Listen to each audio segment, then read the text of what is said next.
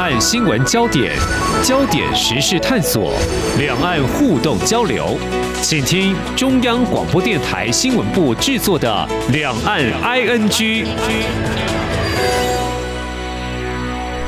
听众朋友您好，我是黄丽杰，欢迎收听《两岸 ING》，我们三十分钟一起掌握新闻时事焦点。我们知道台湾跟许多国家的国会议员都有不错的互动哦。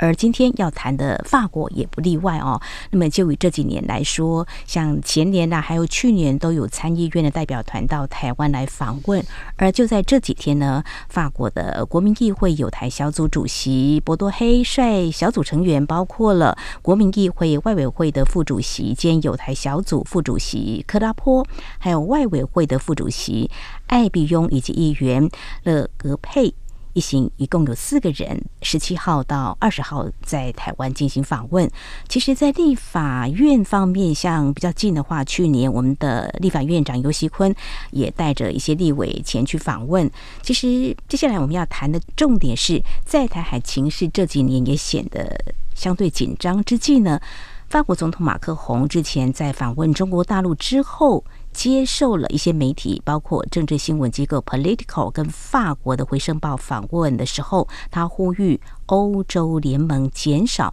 对美国的依赖，并警告不要卷入由美国的节奏和中国的过度反应。这是有些媒体啊、翻译过来的，我们。媒体呢或外界质疑，这是所谓的背弃台湾、弃台吗？呃，这所引发的这个台海危机，这番话呢，的确是在最近引发了国际间相当的关注，特别是在台湾。当然，也有人抨击，更有媒体形容，嗯，马克宏这番话呢被围剿。那么之后呢，他跟外交部的官员是澄清，对台湾的政策是没有改变的。那么究竟法国对中国跟台湾的关系互动，还有对台海情势抱持的态度是如何呢？我们在今天。特别邀请台湾大学政治学系副教授陈世民观察探讨，非常欢迎陈副教授，您好。主持人好，各位听众好。好，在去年的时候，我们也针对法国的这个国会议员到台湾来访问，特别请老师来谈一下，因为那个时候马克宏刚连任嘛，哈、嗯，那么也很想知道，就国会的外交，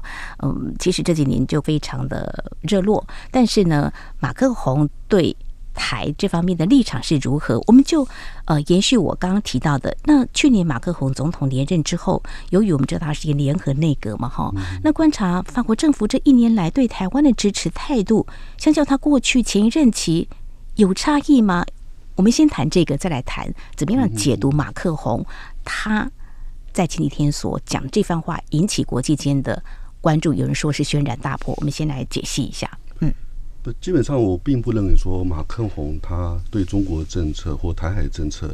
有什么太大的改变啊。好，他其实还是延续过去法国戴高主义政策的一个传统。嗯，戴高主义简单讲就是两个目标：追求法国的独立跟伟大。嗯，而伟大是最终的目标，也就是希望法国可以恢复法国过去好在历史上面的一个哦世界的重要的地位、重要的一个角色。嗯，好。那这样子的一个政策的一个主轴之下，如何去做到呢？那对于法国而言，他很明显的从一九六零年代戴高将军这样的一个戴高主义的一个作为上，他就是要去努力的去呈现，我法国不是一个好像美国的小跟班，我不是一个哈这么依赖美国，然后好像只能听命于美国的一个二等国家。我要努力去让我法国的声音被世界听到，让世界重视我法国的声音。那如何做到？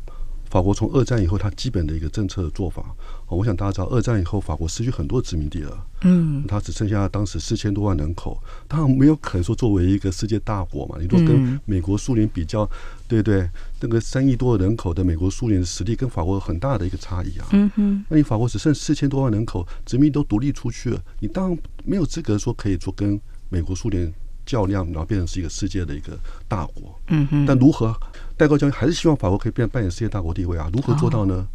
那他的一个方式就是，我要让法国作为一个欧洲的领导国家。嗯哼。好，然后让欧洲团结在我法国领导之下，然后让欧洲变成是一个世界相较于美苏之外的一个第三重要的一个政治角色。那这样的一个欧洲的重要政治角色是在我法国领导之下。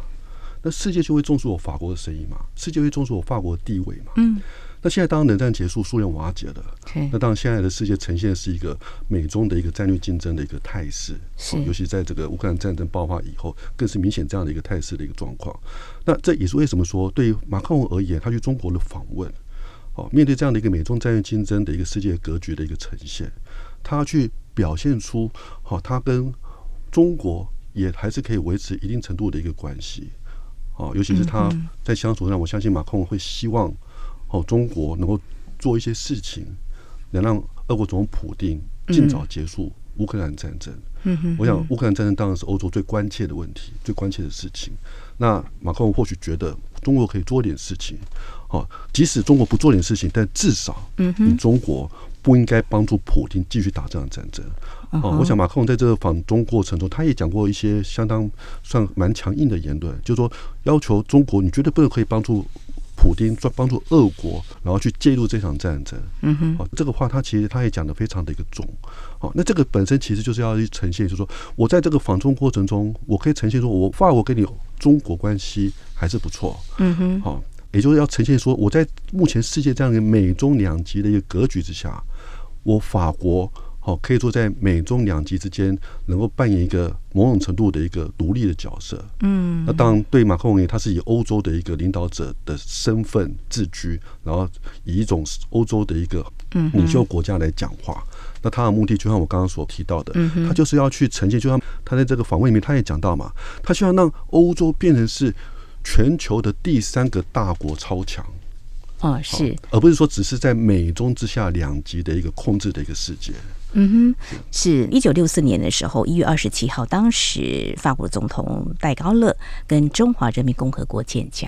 应该是西方民主阵营当中第一个跟北京政权建交的大国嘛。之后呢，这几年来看的话，就是双方的互动啊，还非常频密，在经贸方面也是。那在最近马克宏前往中国大陆访问的时候，其实也带着他们的企业过去了。在经贸这个部分呢，其实大家也可以更去。观察投资中国市场也是法国不会去拒绝的。那提到俄乌战争，刚才您有触及到，就在去年的时候，二月二十四号，就是俄罗斯的军事入侵乌克兰。在前几天，马克宏其实。也有到了 俄罗斯这边，跟普京也有对话嘛，哈，但是结果呢，俄乌战争还是开打了，所以这也可以再去嗯看更多的法国到底嗯他会怎么样来做。如果就像副教授您所提到的，也许他就是要让法国再度伟大吧，但是他就是不想在美国跟苏联。冷战两极之间，当时法国想要寻找第三条道路，打造独立自主外交的基础，当时是戴高乐。但现在马克宏会怎么做？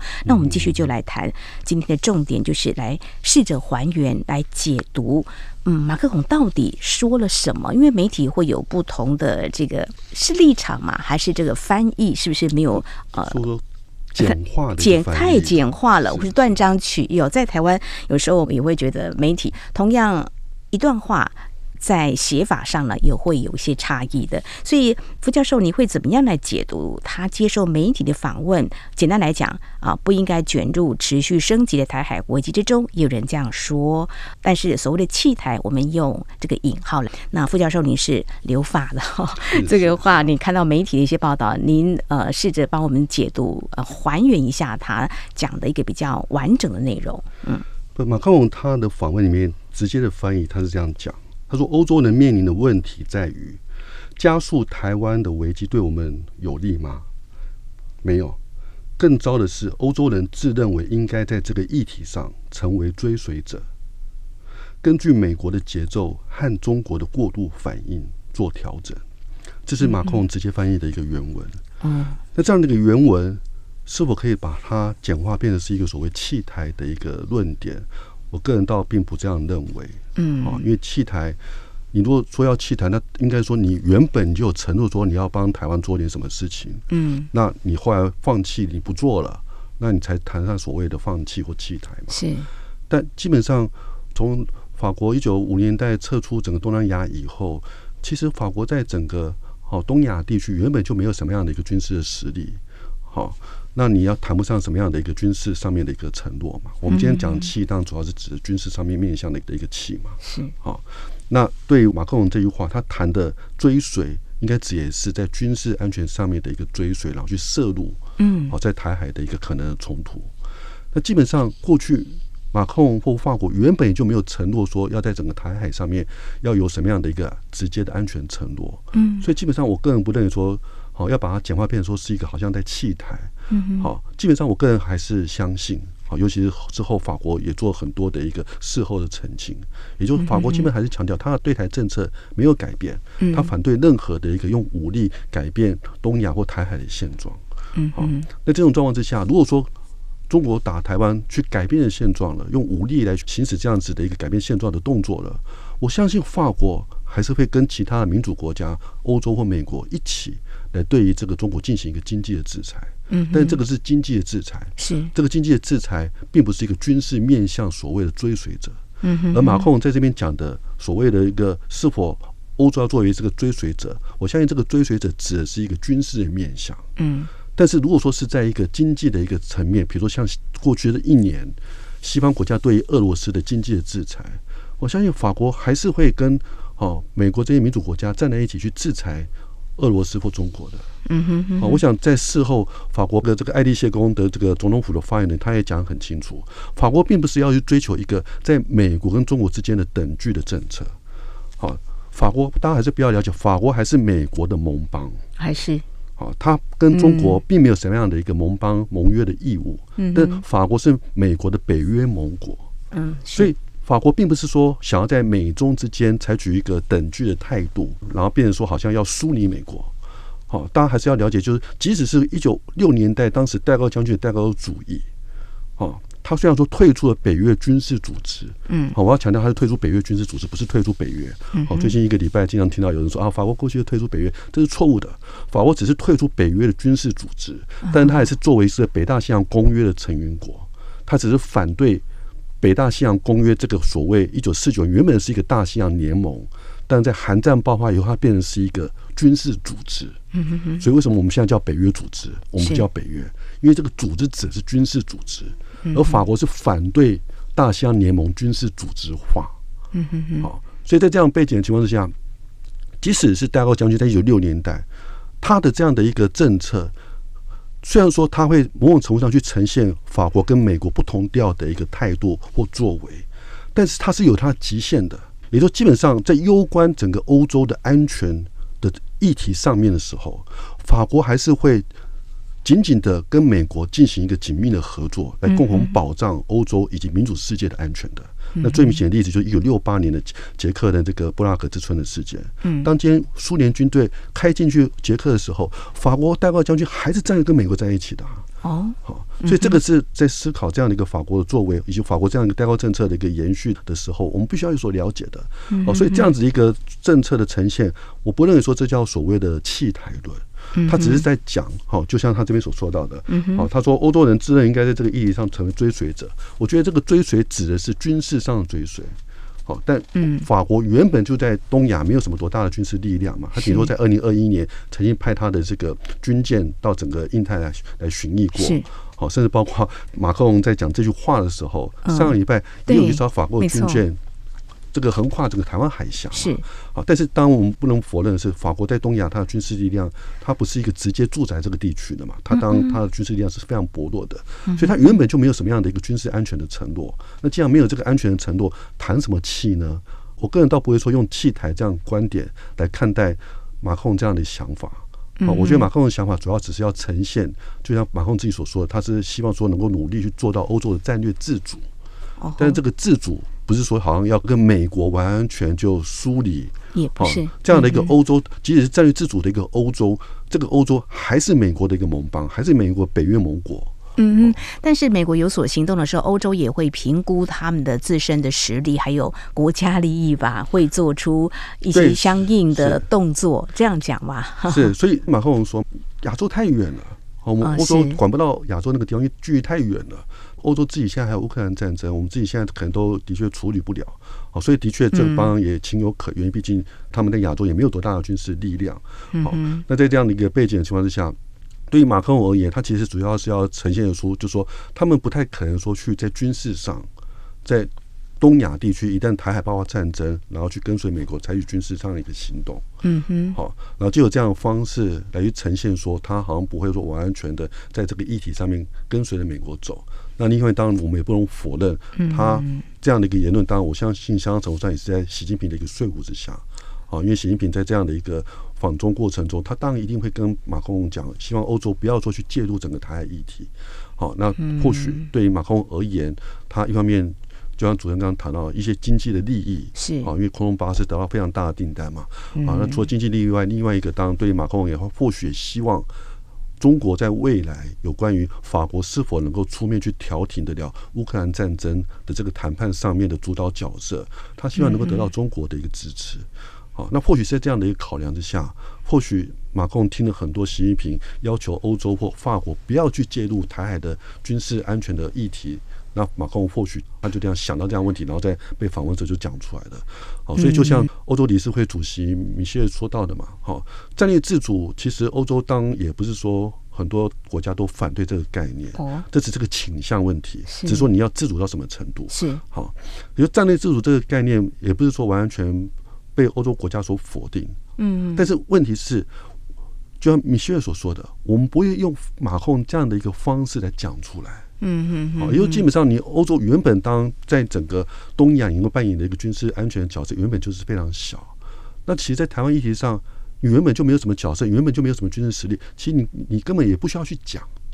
因为其实大家也对你欧洲没有多大的期待，因为你本原本就在这个地方没有多大的军事力量嘛。嗯哼。但你去特特别讲出来的话，那你就会让人家去质疑你是不是。导致了美欧关系的一个分化，嗯，你是不是导致了整个欧洲的团结受到冲击？好，我想继续要请教陈副教授，就是说，我们看到的媒体的报道，或许蛮多的都是一些媒体的解读或一些专家学者。那法国离台湾真的是还蛮远的哈。那法国政府的一些动作，包括等一下我们要谈的，就是呃议员的访台哦，就是国会外交这个部分，就是说法国的民间是不是对台湾？的一个看法，台海的这个部分的话，从这一次马克宏的谈话，我们是不是可以观察马克宏所讲的，也大概就是法国人民心中所想的？我不要这样讲哈，法国它是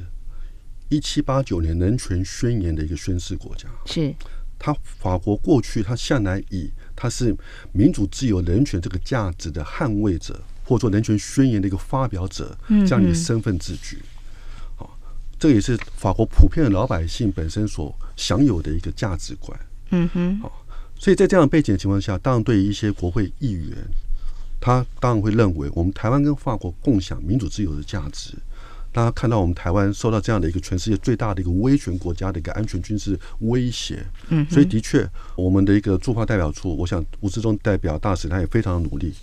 他也争取到非常多的一个法国国会议员的支持。那这些国会议员，他们基本上他们并不是一个政府官员，所以他们当然觉得台湾跟我们法国共享民主价值这样的状况下，他当然愿意来声援我们台湾，支持我们台湾。嗯哼。但是像马克龙政府行政部门，当然就比较不一样的状况，因为行政部门他比较负责整个法国整个经济的一个发展，法国整个对外这个关系的整个总筹划。所以对于法国而言，他当然会去考量到，好，他跟中国的一个经济的利益的问题。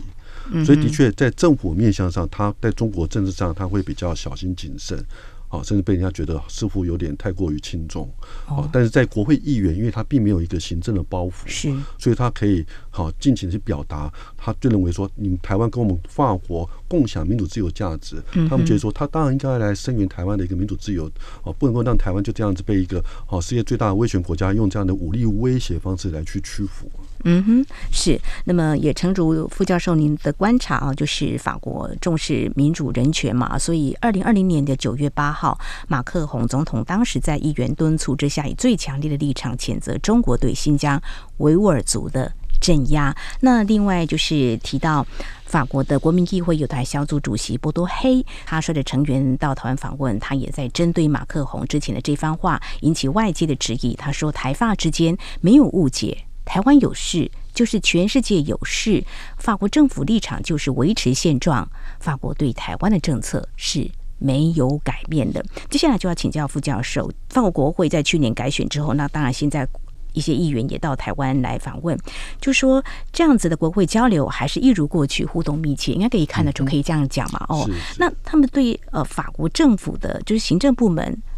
也是会有一定的影响，可以这么说。是是是，嗯。不，目前的一个国会，当然，好，马克宏的一个政党，其实他目前是一个国会的一个少数，他并没有过半数，是。好，当然他还是第一大党的哈，但是他没有办法说单独的一个过半数。好，那另一方面，当他马克龙的政党其实是一个所谓的一个中间意识形态的一个政党，而中间派的一个政党，其实，在法国过去的一个政治传统上，好，中间派向来都是一个比较资产阶级、比较大企业主，嗯，好，或者过过去的一些比较所谓法国的贵族的一个势力。对，那所支持的一个哈这样的一个意识形态的一个党派，这样的一个党派其实过去长期以来都是比较支持亲美、比较支持全球化、比较支持欧洲整合这样的一个传统政党。嗯，所以你可以看到这次马克宏这样的言论，其实即使他自己本身内部的中间派系的一个政党成员或者说盟友，嗯，其实都对马克宏这样言论是有所批评的。啊，也就是说，基本上你或许你不觉得说法国需要说去好扮演怎么样重要的一个军事的角色，但你没有必要说说出来嘛。好，说出来的话，反而是让大家觉得说你是否给人家感觉你在在出卖盟友嘛？是啊，是，嗯哼。所以你看他后来到荷兰去访问，我有看到台湾的媒体有做了部分的报道，好像也是被当场有些民众呢在抗议嘛，就说为什么要说出来？但是马克宏。既然说出来了，他就是也许有说出是不是欧洲一些国家的一些想法呢？所以说，这个刚刚提到这个战略自主，就是欧洲一些国家，他们可能都会觉得，虽然我们跟美国是一个盟邦的关系嘛，哈，那但是呢，我们某种程度还是以这个战略自主，所以它的影响性，我不要说弃台论啦，还是会有一点点的这个涟漪嘛。不，战略自主它这个程度的问题是，我就像我刚刚所提到，即使是六年代戴高乐将军，他追求法国的独立自主，但是他独立自主，他不是说好像我就要离美国而去。嗯，好，法国它还是美国的一个北约盟国，嗯只是说他会刻意借由说，好像在一些外交政策上跟美国不同调，来让世界听到法国的声音，重视法国的角色。嗯哼，但这个只是一个，好讲难听点，明白其实就是这种政治的一种言语，或者说政治的表演吧，也让觉得说，好像啊，我看你看法国好像经常跟美国不同调，然后大家觉得啊，好像经常可以看到有一些不一样、不同于美国的一些声音。嗯，然后就有这样的方式来呈现法国的一个重要性。嗯，但是。基本上，战略自主，你要先了解说，他欧洲的实力，你不要先有实力保护了你自己，你谈上战略自主嘛。嗯嗯嗯。那比如说这样的一个言论，给人家大家感受到最大的一个问题就是，你伤害到美欧的安全关系。今天如果说今天你欧洲表现出这样的一个态度，哦，就今天美国在东亚有时美国想要在维持东亚的一个民主自由价值的时候，你欧洲说啊，我我不想管。那如果这样的话，就像美国参议员卢比欧所说的嘛，嗯、那你欧洲的乌克兰战争，我美国有需要做这样的人去帮你们欧洲吗？嗯哼，那这个等于说就可以至少门前雪这样的一个态度。嗯、那这样的话，等于说就有违过去大家所基本上认为的世界和平是不可分割的。我们不应该抱持这样子的一种绥靖的态度，或哦至少门前雪这样子的一种态度，因为这样的态度你会让整个世界和平有可能会处在一个哦没有办法说去保障的一个状态。好，那这也是为什么说今天一些东欧国家或北欧国家这些离俄国比较近的一些哦国家，他很明显他对于好马克龙这样言论他是感到不满的。嗯，好，因为基本上战略自主，哦，你的前提条件是你要有足够的力量，可以说去保障欧洲自己的安全。那你在谈上你能够自主到怎么样的程度？但现在的状况问题是，对东欧或北欧这些国家而言。法国能保障得了他们安全吗？嗯，没办法的。嗯哼，法国当他很明显的，尤其是在二零一六年英国宣布要退出欧盟以后，英国它当然是一个欧洲的一个很大的一个军事的大国。那当今天英国退出欧盟以后，法国他自认为我法国就是欧洲联盟最大的一个军事国家。嗯哼，啊，因为毕竟德国还是有很多军事上的限制啊。那法国以他等于说英国退出欧盟以后，我法国是欧盟唯一的核武国家。嗯，所以我觉得我应该要扮演是欧盟的领导角色，来去带领欧盟来去做一个所谓好世界第三超强的这样的一个战略自主的地位。嗯嗯。但现在重点是你法国能够取代美国的安全承诺的保障，来去保障了这些东欧、北欧国家安全吗？没办法的。嗯嗯。你法国顶多在三四百枚核弹头。俄罗斯五六千枚核弹头啊，无法对抗，以小博大。我想对于这些东欧、北欧国家而言，他不会寄望于说会相信你法国可以取代美国来保障我东欧这些国家的安全。嗯，那在这种状况之下。你的战略自主，你不可能说到一个相当高的一个程度。是你的战略自主，等于说有点类似像一九六年代戴高将军的作为，他等于都只是在一些言论上，嗯，或者在这些作为上，比如说像一九六四年法国第一个好西方大国去跟中共建交，这只是一个动作而已。嗯，但不代表说好像他就离美国而去了。嗯哼，好，等于说借由一些某种程度的一些政治的言语。或政治的动作来呈现我法国，我没有完全跟你美国完全一致、完全同调，然后就有这种方式呈现我欧洲的自主、法国的自主。但这不代表说，好像我的战略自主就好像要跟你美国脱离了，哦，不是这样子的，不是，也不是这样子。是非常谢谢傅教授您的解析哈。所以在这两天，我们也可以再观察，就是啊，G7 的外长会议啊，强调台海和平稳定的一个重要性，是值得我们来关注的。就是说，台海维持现状。看来就是欧洲一些国家，他们希望能够在这个部分呢啊坚持他们的一些立场。所以我包括法国总统马克宏的这番言论，还有德国的外长啊也到中国大陆去访问。其实他也强调台海和平啊，就是一个维持现状的一个重要性。强调不可以用不可以用武力现状。是是是。所以呃这样来看的话，法国、德国在欧洲都有一定影响力。嗯，前往中国大陆访问。您觉得还有哪些讯息是值得我们来关注的呢？我当然最近一两个月，当不少欧洲重要政治人物都到大陆中国去访问。嗯，但到中国访问不代表说好像就是要跟中国发展到多么亲近的一个密切的程度。哦，好，因为毕竟疫情才刚结束嘛。那过去两三年原本就很多重要的一个政治领袖之间原本就很久没有相互访问的。嗯哼，所以现在疫情解封了。所以大家就觉得说啊，那我们应该要哦去维持一个沟通的管道。所以说作为政治人物去中国访问，但去中国访问顶多只是说希望维持这样的一个哦彼此之间的一个相互的一个沟通管道的一个顺畅。那另一方面，当然促进如何去解决彼此一些经济上面的一些问题。哈，我想就像欧盟的一个执委会主席他所说到的嘛，就欧盟也不会去追求跟中国的经济的脱钩，哦，他认为这是不切实际。好，但是我们也不会说，好像就因为为说要去维系跟中国经济的利益而去牺牲我们欧盟基本的一个价值。欧盟长期来它的基本价值就是民主、自由、人权。嗯，那在这个问题上面，对欧盟它还是非常强调，这是非常重要的。所以即使是好法国政府，他也说到的，好，他也引述过去欧盟的一个中国政策里面的一个言论，也就是说，他对于中国的看法就是，中国它当然是欧盟的一个伙伴。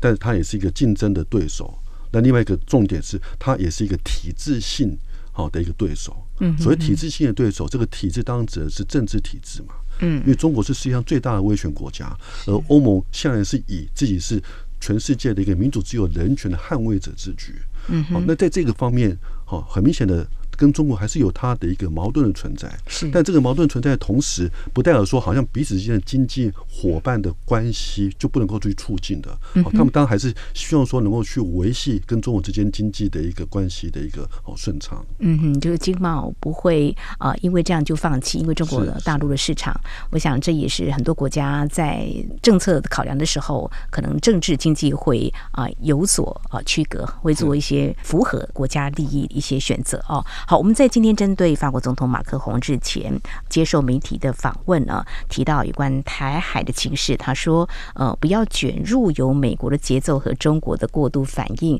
嗯，所引发的这个台海危机，那么引发国际间的关注，怎么样？”更清楚的了解他这番话所显示的一些讯息，还有他所牵动的影响。当然，台发之间的互动交流，也是我们未来在节目当中也会持续来关注的。非常谢谢台湾大学政治学系副教授陈世民观察解析，谢谢您，谢谢，谢谢。好，以上就是今天两岸安居节目，非常感谢听众朋友您的收听，黄丽杰祝福您，我们下次同时间空中再会。